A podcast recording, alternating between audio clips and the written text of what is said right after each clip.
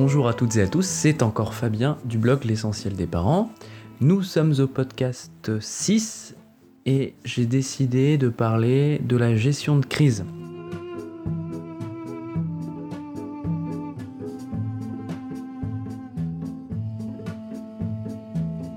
Alors, dans ce podcast, nous verrons la différence entre le stress et une émotion, un petit crochet sur la colère et comment éviter une crise et ce qu'il faut faire en cas de crise.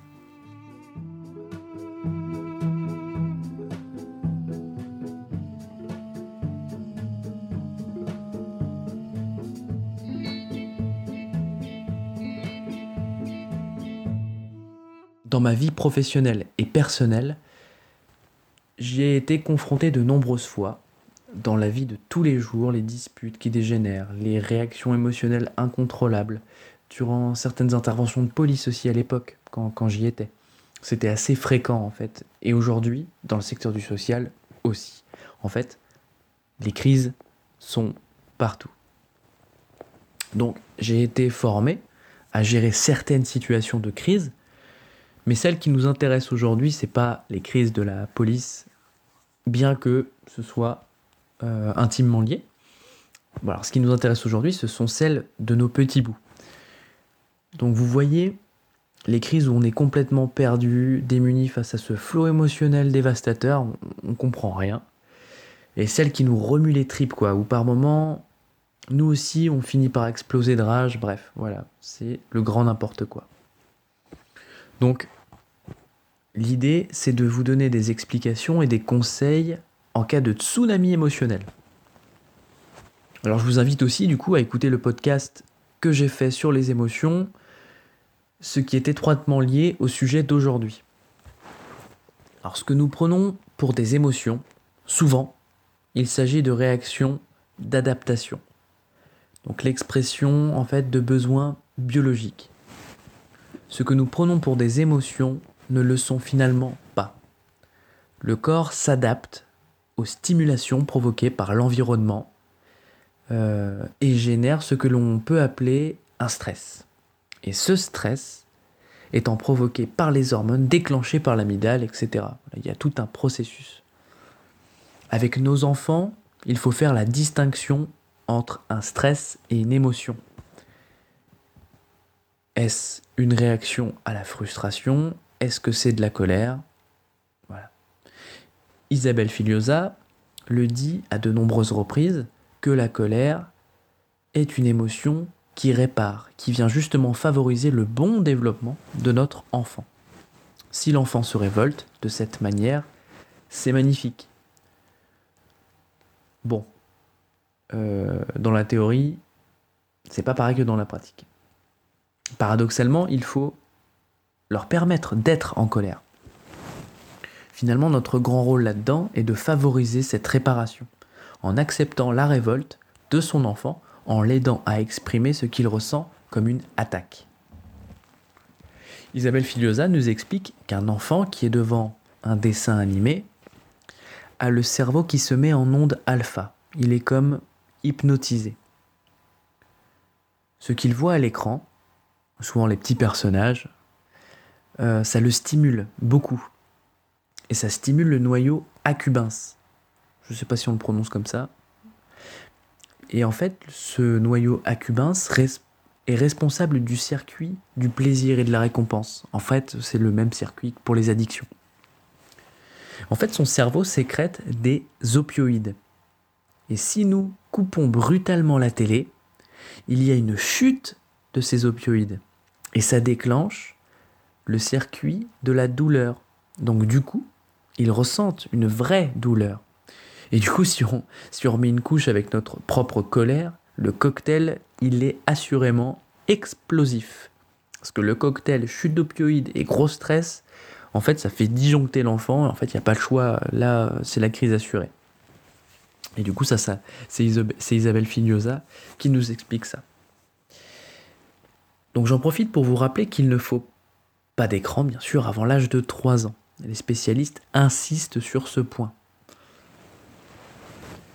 Il faut simplement ne pas le laisser se faire hypnotiser par le dessin animé en étant à côté de lui et en lui parlant. Parce que du coup, il se met pas en onde alpha. Justement, euh, il n'est pas hypnotisé par l'écran puisqu'il est sans cesse un petit peu dérangé pendant son, son visionnage. Et lui donner le moment où il devra regarder au loin et à ce moment-là, venir mettre fin à son épisode. Parce que du coup, là, il sera plus en onde alpha. Donc vous pouvez mettre fin à son épisode à ce moment-là, et là, il y aura moins de risque qu'il y ait une crise, puisque il n'y aura pas une chute brutale d'opioïdes. Et hop, on lui pose des questions sur son dessin animé direct, on enchaîne. Et voilà, normalement, une crise est évitée. Ce qui fait que les enfants d'aujourd'hui font plus de crises qu'avant n'est ni plus ni moins à cause de notre environnement, qui est extrêmement stimulant. Et les écrans n'arrangent absolument pas les choses. Alors je vous invite aussi du coup à écouter mon podcast sur les écrans. On va l'améliorer parce qu'au niveau de la qualité euh, du son, c'est moyen. Le débit, c'est pareil. Donc du coup, on le repostera avec des modifications au niveau de, niveau de tout ça.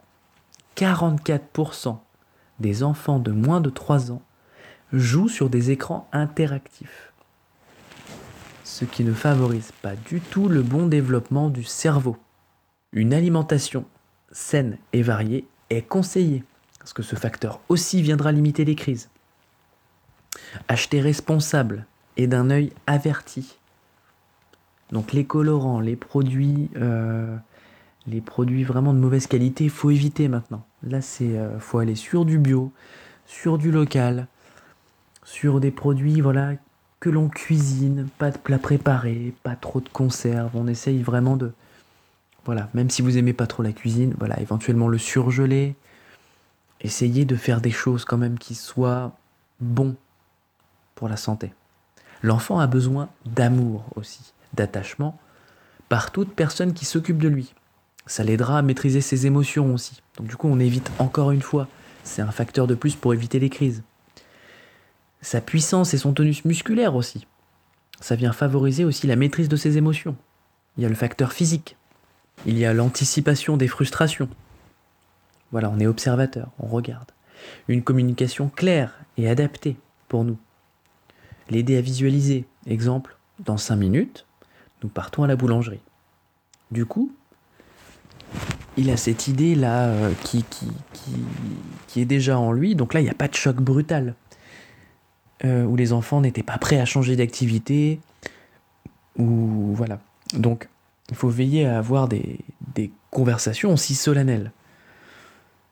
Par exemple, bon écoute mon chéri, ça ne peut plus durer comme ça. Là, on va mettre des règles. Voilà, signifier aux enfants ce qu'ils ont le droit de faire au lieu de souligner les, les interdictions.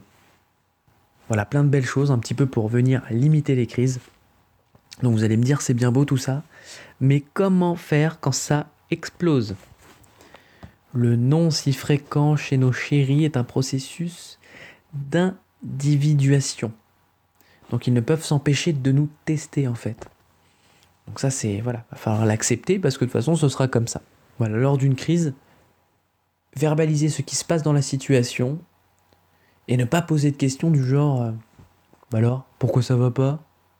Bah, qu'est-ce que tu fais Finalement, il faut être ultra observateur pour savoir comment anticiper et, comprendre ce que vit son enfant. Quand l'ouragan est passé, un petit câlin, un petit bisou, éviter la rancœur bien sûr, le jugement, et veiller à toujours donner des explications adaptées. Présenter des excuses s'il y en a besoin. Et pareil pour lui, ce serait intéressant qu'il le fasse aussi. Mais surtout pour nous, si nous, on a perdu un petit peu le contrôle de la situation, n'hésitez pas à vous excuser. D'ailleurs, pas de culpabilité, ça arrive à tout le monde de péter un plomb de temps en temps. Voilà. Un positionnement ferme, souriant. C'est ce qui est de plus. C'est ce qui fonctionne le plus, en fait, j'ai remarqué. Être ferme, mais souriant. Et ça vient plus facilement, en fait, décontenancer euh, et, désamorcer les bombes, en général. Voilà, une petite synthèse, un petit podcast plutôt court sur la gestion de crise.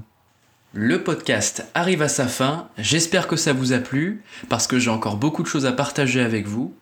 Rejoignez-nous sur notre chaîne YouTube et sur les autres plateformes de podcast. Abonnez-vous à nos réseaux Facebook, Insta et Pinterest, mais surtout, likez, partagez et exprimez-vous en commentaire. Je serai ravi de vous répondre.